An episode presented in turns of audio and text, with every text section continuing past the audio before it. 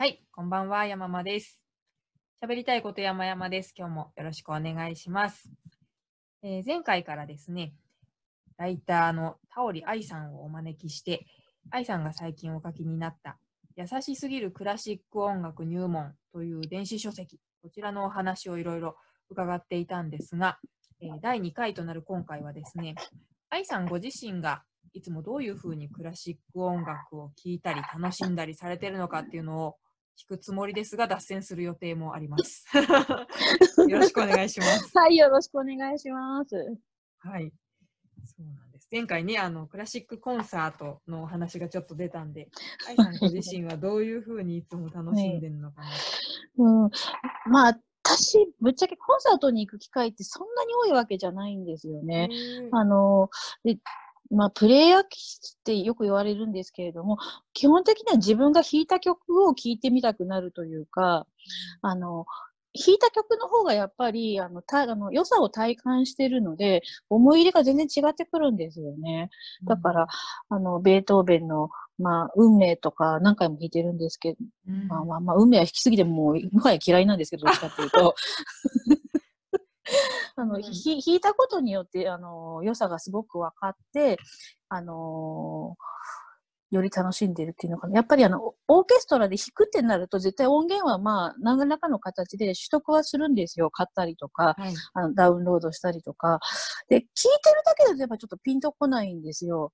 で、弾く前は、まあ、弾かなきゃいけないっていうのがあるから、ぶっちゃけ、え、何これ弾けるわけないじゃんとか、うんえ、この難しいの弾かなきゃいけないの嫌だよみたいなのもあるわけですよ。はい。ただ、弾いた後っていうのは大概やっぱ好きになるんですよね。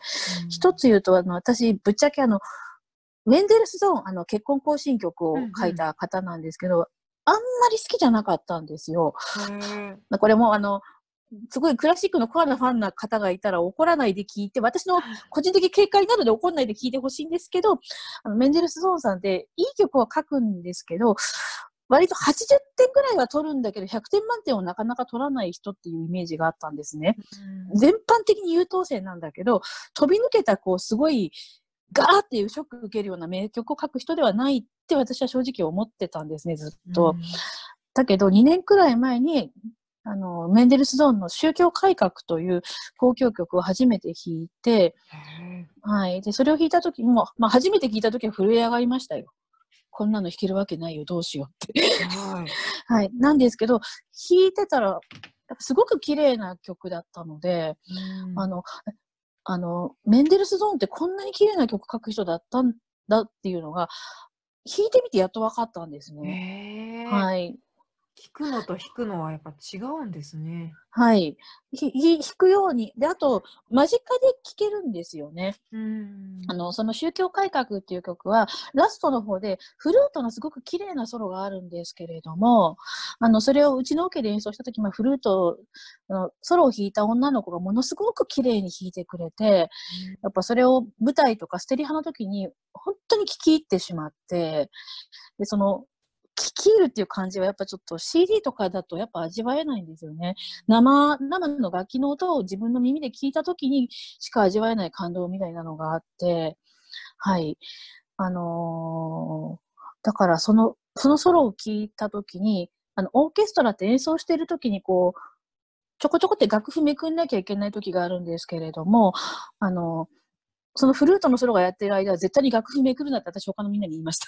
ああ、ここでパラパラ音をさせちゃ、あの、ソロの楽器の音を壊しちゃうかもしれないから、あの、めくるなみたいなことを、あ一応私、うんあの、第二バイオリンの一応首席をやらせていただいているので、ちょっとみんなにそれを言いました。うーんうん。そうですね。フルートの音って響くけれども、大きなうん。音ってイメージじゃないから、うん。めくったらね、結構取ってかれちゃいますよね。うん。でちなみにあの、オーケストラだと、バイオリンとかチェロとかビオラとかっていうのはみんな、あの、それぞれのチームなんですけど、バイオリンが10人いて、ビオラが7、8人みたいなんですけど、あの、管楽器はみんなソリストなんですよ。ソロうん。うなんですのね。はい。だから、フルートがき聞かせどころって言ったら、まあ、フルート一人だったりとか、まあ、一応ファーストとセカンド、サードとかっていうのはあるんですけれども、基本ソリストで一人が一つのパートを担当します。へえ、すごいプレッシャー。うん、そうそうだからあの割とね管楽器のオーオーケストラ入ってる人はまあでも肝が据わってるというか、うん、一人で吹いてごらんみたいにでも結構普通に吹いちゃうしただやっぱね。ね気持ちいいんだと思いますソロでこういいものが吹けた時っていうのは。うんう。んああ、怖っだって、シーンとしてて、すごい響くんですよ。もう、だって、ページめくる音だって鳴らすなっていうぐらいのところで、うんとちったらもう、ああ、無理ですね。すごいな。うんでもそう管管楽器はあのあの例えばだからあのオーケストラって行かれたことあります？演奏は聞かれたことあります？山間さん。舞台と。うん。あの、曲が終わった後に、あの演奏者が立ってるのって見たことあります？うん。立ってる？うん立ってご挨拶をこう、いろんな奏者がするところって。えー、どうだったかな？うんうん。うん。それって一人ずつやんですか？えっと、管楽器のソリストはまあやっぱ一人ずつなんですよ。だから、あのってご挨拶をするのが一人でできるわけですよ。一人で、あの、観客の拍手をこう、一人だけで受けることができるわけですよ。んなんて気持ちいい。あの弦楽器は基本揃っうんチーム揃ってとかだったりするので、それをやっぱ一人でこう観客の喝采を浴びるのは恐ろしく気持ちいいに違いないんだろうなと。へーうん。なんかバイオリンもほら、えっと、うん。3、4人ぐらい、なんですか、カルテットっていうんでしたっけ、うん。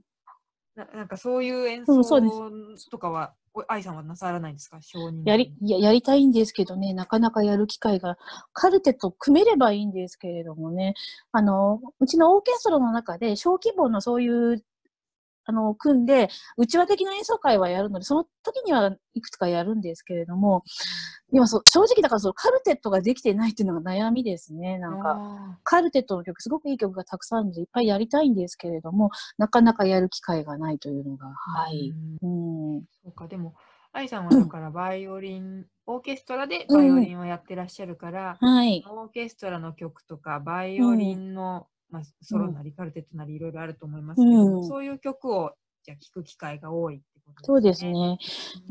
ただ、ぶっちゃけ私、バイオリン自体はそんな好きじゃないんで、えー、たまたま小学生の時やっちゃってたから いや、だから、長年、あの、そう、たまたま親にやらされてやってたので、あのーまあ、それがオーケストラに入る糸口だったっていうのが、バイオリンが好きでというよりは、バイオリン持ってるから、オーケストラ入ろうかなと思って、オオーケストラがすごく楽しかったので、はい。あの、多分、親に勧められたのがチェロだったら多分チェロでバイやってたろうし、あの、バイオリンはぶっちゃけヒステリックな女みたいだなっていう思う時が多くて。弦楽器はだってピアノと違って、うん。なんですか？音出せないじゃないですか、すぐに。で、なんかあのヒステリックに技巧みたいなことなんで求められるんだろうみたいなことがあるので、私はまあオーケストラが好きでっていう感じだったんですよね、ずっと。ただ、この何年かちょっと、まあ、あの、レッスンで発表会で一人で弾いたりする機会も増えてきたので、はい、そうなってくるとやっぱり一人で弾くバイオリン競争曲みたいなのもちょっと興味が出てきて、うんそれまではもう本当交響曲ばっかでしたね、私聞いてるのは。えーうんまあ、実際にやった曲。うん、うん そうですね。実際にやった競争曲、交響曲を片っ端からやってって、ただ、飽きてくるんですよ、やっぱり。交響曲、交響曲ばっかりだと。うんあの、そうなると、じゃあ、他の曲も聴いてみようかなってなって、うん。そうか、そうか。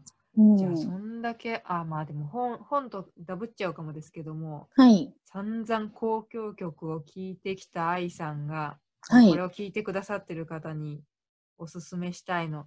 3つまでしか紹介しちゃダメですって言ったら何選びますか、えーと、それ私の好みですか？それとも一般的な感じですか、あね、好みがいいです。あおいさんの好み聞きたいです。私の好みでですか？じゃあ、私の好みで言うとですね、えーと、まず、ベートーベンの交響曲第7番ですね。7番。はい。これは私、一時まではもう世界で一番好きな交響曲でした。えー、全然そう7番って聞いて、あ、これねとはとてもならないんですけれども。えーっとですね、のだめカンタービレで響いてますね、よく出た曲です。のだめ、のドラマとかですごく、あのー響いてた曲で、えーっと、あ、著作権切れてるから歌ってもいいのかなたー、たらんたらーん、たらんたん、たんたらんたんた知ってるらん、たらんたん、たらんたん。うんえーこれはねそこしか知らないですよ。すごく楽しいんですよ。楽しいし、今のは一楽章なんですけど、すごく楽しくてお祭りみたいで、で、その後二楽章が、あの、誰かが早々行進曲みたいって言ってた気がするんですけど、あの、すごく悲しいんですけど、ものすごく綺麗なんですね。でその、私二楽章を聞いた時に初めて鳥肌が立って、ああ、こんなに綺麗な旋律をベートーベン書く人だったんだって思って、はい。で、7番の時はですね、ベートーベンがもう自分のことを、自分は、あの、そういう喜びとかそういうものを、あの、与える、バッカスのようなものだと、お酒の神様ですね、ギリシャ神話に出てくる。はい自分はバッカスだというような思いで書いた交響曲だって言われてますね。へうーん。で、ただ、あの、この当時、あの、ベートーベンって、あの、晩年も耳が聞こえなくなってるんですよ。で、一回自殺とかも試みるんですけど、な7番の初演の頃には、もう耳がもう聞こえなくなってってね、初演の時は彼自ら指揮を振ったらしいんですけれども、まあ散々だったという話が残ってますね。耳が聞こえないまま指揮を振ってしまったので、はい。そうか7番と、え、あと好みなんだろう？うん、あとなんだろうなあと2曲ですよね。はい。私、私よく聞く交響曲ってなんだろうな。うん。うーん。どういう曲聞いてるんですかね？作業用に聞いてんですか？作業用とかも自分が聞きたくなったらもうガーって聞くっていう感じで、あ、それ。れだとじゃあ、えっ、と、これ言っとこうかな。ブラームスの、はい。ブラームスの、何番だろう。あ、じゃあ、まあちょっと渋めのとこ言っておきましょう。ブラームスの4番。ブラームスの交響曲第4番。えー、ブラームスさんは子守歌しか知らないですけど。えっ、と、ブラームスはですね、4つ交響曲を作っているんですけれども、はい。ブラームスの交響曲は全部いいんですよ。本当に全部外れが、まあ、あの、私、特に好きな作曲家はブラームスなんで、ちょっとひいきしてるんですけれども、どの曲も全部私好きなんですけれども、で、一番多分名曲って言われてるのは一番ですね。あのうん知名度が高い。でまあ、これちょっと全全部話しちゃうと、一番は作るのに20年ぐらいかけてるんですよ、彼は。はあ。うん、当時あのベートーベンが第九を作った後にああの交響曲を書くっていうのはみんなすごく大変なことだったのででブラームスは特にベートーベンの、あの後継者っていうふうに言われてた人でもあるので、まあ、大変だったんでしょうね。うんで、まあ1番で、まあでもすごい名曲なんですけど、1番を作った後の2番に関しては、ほんの数ヶ月で書いちゃってるんですね。だからまあ力が抜けたのか、まあ油が乗ってきたのか、まあ、1個やり終えたから、まあちょっとスッキリしたのかもしれないんですけど、うん彼が。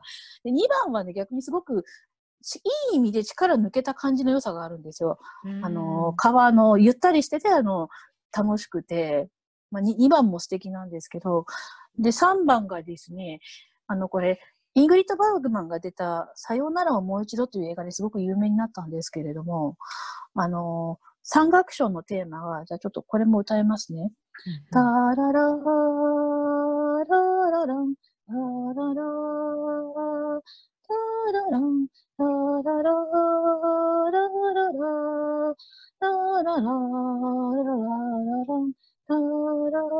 ン。どうですかねピンとこなかった。ないかもしれない。うん、あ,るんだろうな、ないんだろうな、うんうん。これがすごく有名な旋律で、まあ、これも名曲なんですけれども、私の推しはあえて4番。うん、あの、うん。あちなみに、そのさっき話戻っちゃうんですけど、今歌った旋律、はい。私たちよく、俺は、貧乏って歌ってます。あの、ブラームスさんも心外だと思いますよ。そういう、そういう歌もあります。うんでも、4番がはい。そう、4番はまあちょっと渋めで、まあ、あの、深みがあるというか、ちょ、ちょっと悲しめの旋律なんですけれども、なんだろう。でもすごく感動的で、そうこの中で多分一番渋み渋い曲なんですけれども、あのーで、一楽章がまあ、割と迫力があって、二楽章がこう素朴で綺麗で、で三楽章がちょっと弾けたような盛り上がる感じで、普通はそういう弾けた盛り上がる曲っていうのは、ラストの四楽章に持ってくることが多いんですけれども、弾けた感じを三楽章に持ってきて、四楽章はちょっと、ちょっと悲しい激しさっていうんですかね。あのーなぜこういう四楽章にしたんだろうって多少疑問は残るんですけれども、その4が ,4 がそういう風になってることで逆にちょっと深くなってるんですよね。うん、はい面白い。その順番もね、はいそれぞれの個性が出ますよね。うん、うそうなんですよ。んえーそしてもう一個ですよねう。んもう私がよく聞くやつなんだろう。うーん。うーん。えー。うーん。ベートーベン、ブラームス。そうすると次はドボルザークですかね。で、まあ、ドボルザークですと、まあ、新世界が一番、一番メジャーなんですけれども、まあ、あえてこれは、その前の8番に押しましょうか。8番。8番。多分、あの、えっと、新世界が9番なんですけど、この新世界の次にドボルザークのメジャーな交響曲は8番で、これ昔一応ね、イギリスっていうね、表題がついてたんですけど、これ、うん確かね、あの、楽譜がイギリスの出版社から発売されたとか、そんな理由だけだったので。あの、それだけなので、もう今イギリスって呼ぶ人はほとんどいないですね。で、ドボルザークは、あの、あの、陶器山に日は落ちてた、あの、新世界に有名な旋律がある、あああいう感じですごく素朴なめ優しいメロディーを書く方で、あの、ベートーベンとかブラームスとかドイツ系の作曲家とはちょっと違う甘さと優しさがあるんですね。い田舎の甘さっていうんです田舎っぽい、いい意味で田舎っぽい素朴さがあって、うん。うん、なんか楽譜に、あの、曲に性格が出るっていうのが、ドボルザークは多分すごく性格のいい人だったんだろうなっていうのが、曲聴いててもすごく分かってて、この8番もね、あの、どこかこう人間を賛賛美してるっていうのかな、人に対して優しい感じがあって、うん。あの、聞いててすごく優しい気持ちになれるんですよね。あのちなみに私が一番性格悪いだろうなと思ってるのはベートーベンなんですけど、はい。いやー複雑な曲が多い人なのかなって思ってますうけれど。ん。ロボルザークは、そうで、私、ぶっちゃけ推しの作曲家が、ブラームスとドボルザークなので、え。はい。そうなんですね。うん。あと、個人的な話をすると、もう一人推しの作曲家が、フランスのガブリエル・フォーレっていう作曲家です。あ全然知らないです。どのぐらいのせ、なんだろう、年代の方なんですか世代どのぐらいだったかな？すいません。ちょっとカンニングしていいですか？同期アーティストは。ガブリエル・フォーレ。フランスの方で、へえ。えーっと、生まれたのが1845年 ,5 年ですね。どのあたりだろう？同同期は？フランスうん。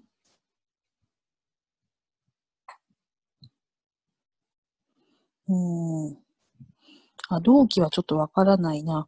ただ、あのなんで好きなんですか？どの辺が？ーいや、あのーフランスの作曲家なんですけど、なんだろう。メロディーがちょっと独特のなんかこう展開があって、それがすごく気持ちいいんですよね。あの、フランスの音楽っていうのはちょっと個人主義な感じがあって、こじんまりとして、あの、やっぱドイツのクラシックってやっぱちょっと軍隊的な感じがあるんですよ。秩序があって軍隊的。それよりももうちょっとわがままな感じで曲を書いてるんですね、フランスの。一番まあ、顕著なのがドビュッシーなんですけれども。うんうん。あの、そういう、で、フォーレもちょっとドビュッシーみたいな雰囲気あるんですけれども、ドビュッシーよりもちょっと、あの、バッハが入ってると言いますか、騒音でちょっと教会音楽みたいな、あの、祈る音楽みたいな雰囲気がちょっとあって、それがすごく好きで、はい。うんうんでちなみにでも、この方もですね、あの、女関係がね、あの、フォーレのドリーっていう組曲がとっても素敵なんですけれども、はい。このドドリーっていうのが、確かにこれ生々しい話だったんですよ。ええこれ、これは女の名前なんですね。お女なんですけれども、はいこのドリーという人は、あの、そうそう。ドリー、あ、そうそうそう。親しくなった、あの女性の娘なんですよ、ドリーっていうのは。はあドリーちゃんっていうのが。ああのただ、たしただ、その、この親しくなった、その、おドリーちゃんのお母様の方と、フォーレはちょっと、だいぶ親しかったらしくて、うんうん。このドリーちゃんは、フォーレの子だったんじゃねえかっていう。なるほど。うん。ああ、まあ、うんまあね。ていう。っていうことを思いながら聴くような曲じゃないんですけどね、ドリーってすっごい可愛い曲なので、女の子に捧げたみたいな、本当に可愛い女の子のために書いたんだよっていうような曲なので、今の言わなきゃよかったかもしれない。まあでも、そんなじゃないと綺麗な曲書けないですよね、きっとね。うん、そうそうそう、そこまで思い入れないと書けない。うん、へえいや、面白い。うん。またこれもプレイリスト作らないと。34曲。はい、いやー、面白い。ちょっとあの、なんだろうな、もうちょっとお話聞きたいんで、ちょっとこの、はい、愛さんおすすめコーナーは一旦、はこのい、エピソードは切って、ちょっと次回、はい。時間をいろいろはい、お願いします。と思いますはいお願いします。そうそんこんな愛さんの、ブラームス推しの愛さんのごはい本の名前は、優しすぎるクラシック音楽入門ですので、えっ、と、アマゾンほか、あの、アマゾンだけじゃなくて、いろんな、はいあの電子書籍ストアで買えますんで、ぜひ検索をしてみてください。ということで、愛さん、ちょっと次回もお付き合いいただければと思います。はい、お願いします。はい、では、今日はありがとうございました。